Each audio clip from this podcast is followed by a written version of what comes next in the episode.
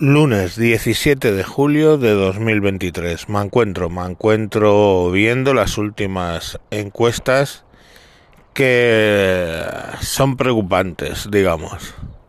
Nos encontramos, por ejemplo, que algunas dan 146, 147 a PP y una caída de Vox pues desde sus actuales eh, diputados a 26. O sea, es perder la mitad de lo que tienen. Primero lo de Vox. Lo de Vox... Eh, lo de Vox es de prever, es decir, la gente está asumiendo un voto útil al PP y bueno, yo entiendo que es posible que haya voto oculto a Vox porque pues eh, bueno a la gente cuando preguntan le cuesta decir que va a votar a Vox. Es curioso por, por el rollo antisistema o lo que sea. Pero bueno pues eh, lo que es evidente es que ha habido caída porque en el 19 las encuestas decían 40 y luego fueron 50 por ahí tienes el voto oculto, pero en este caso es que caer hasta 26 y luego es que hay que repartir el voto dentro de la derecha exactamente igual que la izquierda, es decir, el que no vota a Vox no va a votar al Partido Socialista a sumar, va a votar al PP y el que deja de votar al PP va a votar a Vox. Entonces al final eh, ocurre lo mismo en la izquierda, el que vota al PSOE, el que vota a Sumar, ahí decides, ¿no? Pero... y se reparten los votos. De este estadillo surge dos cuestiones. Que la suma de PP y Vox no alcancen los 176 diputados, porque hay encuestas que varían desde 172 a 178. O sea, hay ahí todavía una horquilla en la que es posible, eh, con la cuota alta, que ganen la mayoría absoluta. Pero si no ganan la mayoría absoluta, sabéis que se van a conseguir unir todo el Congreso en contra de PP y Vox. Es así, o sea, vamos a tener la edición 2023 del gobierno Frankenstein. Mm, bueno, es que es así, o sea, Bildu va a volver a conseguir cosas, RC va a volver a conseguir cosas, mm, están ahí, o sea, están a la espera de un pacto que es contra natura, o sea, tienes a PNV y Bildu votando lo mismo. Pues hombre, más contra natura que eso, pero bueno, eh, no lo sé.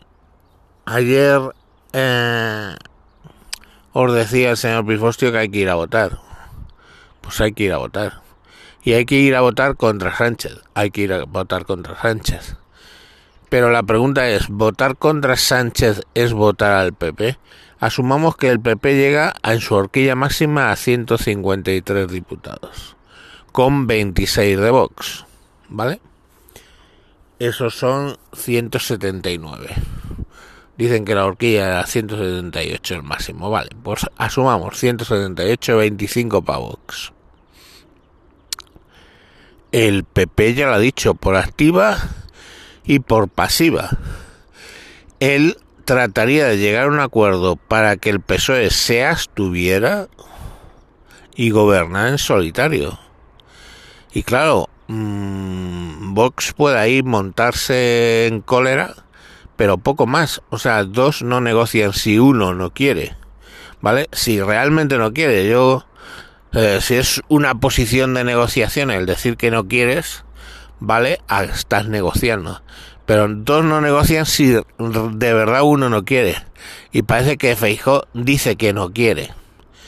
No quiere, vale pero es que ya lo ha demostrado en, algunas autonomías. Entonces, directamente mm, dirían, bueno, pues a, no, no pactamos con Vox. Vale, no pacta con Vox, ¿qué escenario se abre? Primero, se vuelve a abrir, o sea, asumiendo que tienen mayoría absoluta. El gobierno Frankenstein desaparecería. Pero, claro, el, escenario que se abre es que el PSOE eh, se abstuviera para el que el PP ganara o que el resto de la fuerza se abstuviera tuviera abstenciones suficientes para en segunda vuelta eh, gobernar en solitario. Que no gobernar en solitario, porque claro, luego llegaría y tendría que sacar los presupuestos y con quién los sacaría. Pero la, lo que se quedaría en el aire serían ministerios de Vox. O sea, básicamente sería un, una salida de del sanchismo bastante en falso porque no se haría nada. O sea, ¿vosotros creéis que el PP con 153 diputados se metería en berenjenales como tratar de derogar la ley de violencia de género, sabiendo que ahí solo le queda pactar con Vox, o derogar la ley del solo sí es sí, si solo tiene que pactar con Vox, o derogar la ley de la transexualidad, o sea, tres pedazos de melones que te cagas sin, sin pactar con Vox, pues obviamente no podría. Entonces, eh, joder, no sé. ¿Y qué tendría que hacer Vox? ¿Presionarles con no sacar adelante los presupuestos? Si sacas unos presupuestos relativamente socialdemócratas, eh, los puedes sacar con, con el PSOE, con simplemente la abstención del PSOE. Entonces, eh, joder, mm, el escenario es muy feo, ¿vale? El que Vox caiga de esa manera, si es verdad que cae de esa manera y no es voto oculto, em, joder, porque lo que está claro es que Vox moviliza a mucha gente, o sea, ves los mítines de Vox y, y los encuentros de Abascal con gente y son multitudinarios. Pero, hostias, eso solo quiere decir una cosa, que Abascal moviliza más a su gente que el PSOE, ¿vale?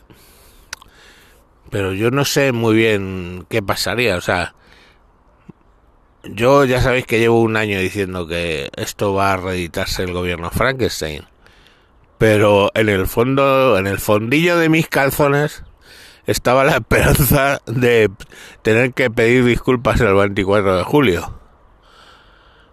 Pero es que yo no sé si voy a tener que pedir disculpas el 24 de julio. Ya os digo los dos escenarios que hay, de los tres posibles, claro, posibles es que gane directamente la izquierda otra vez.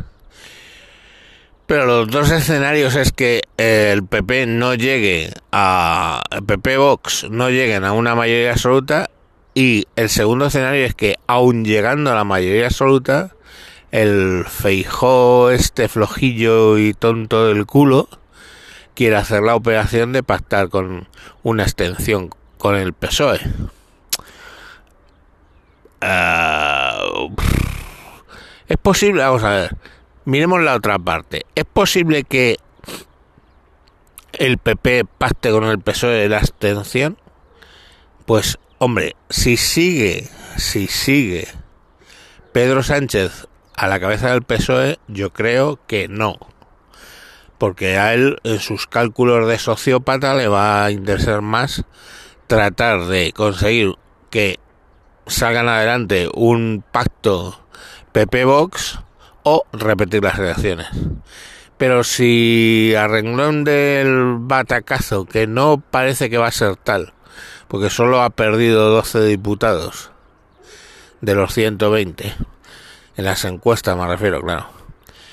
Eh, resulta que Pedro Sánchez no sale, o sea, si saliera, pues sí que si saliera, y parece que no va a salir por el número de votantes, pero si saliera, país a la OTAN o a su puta madre, pues a lo mejor sí que habría una ventana de poder negociar algo.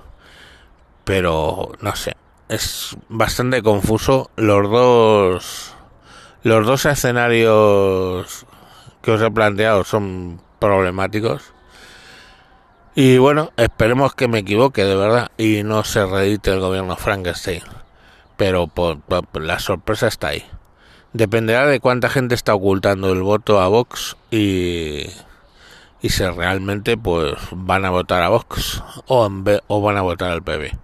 Venga, os dejo. Eh, buen lunes. Y os recuerdo que el viernes pasado grabé con, con Adriano de la Piñata un programa que se llama Enseñanza México versus eh, España.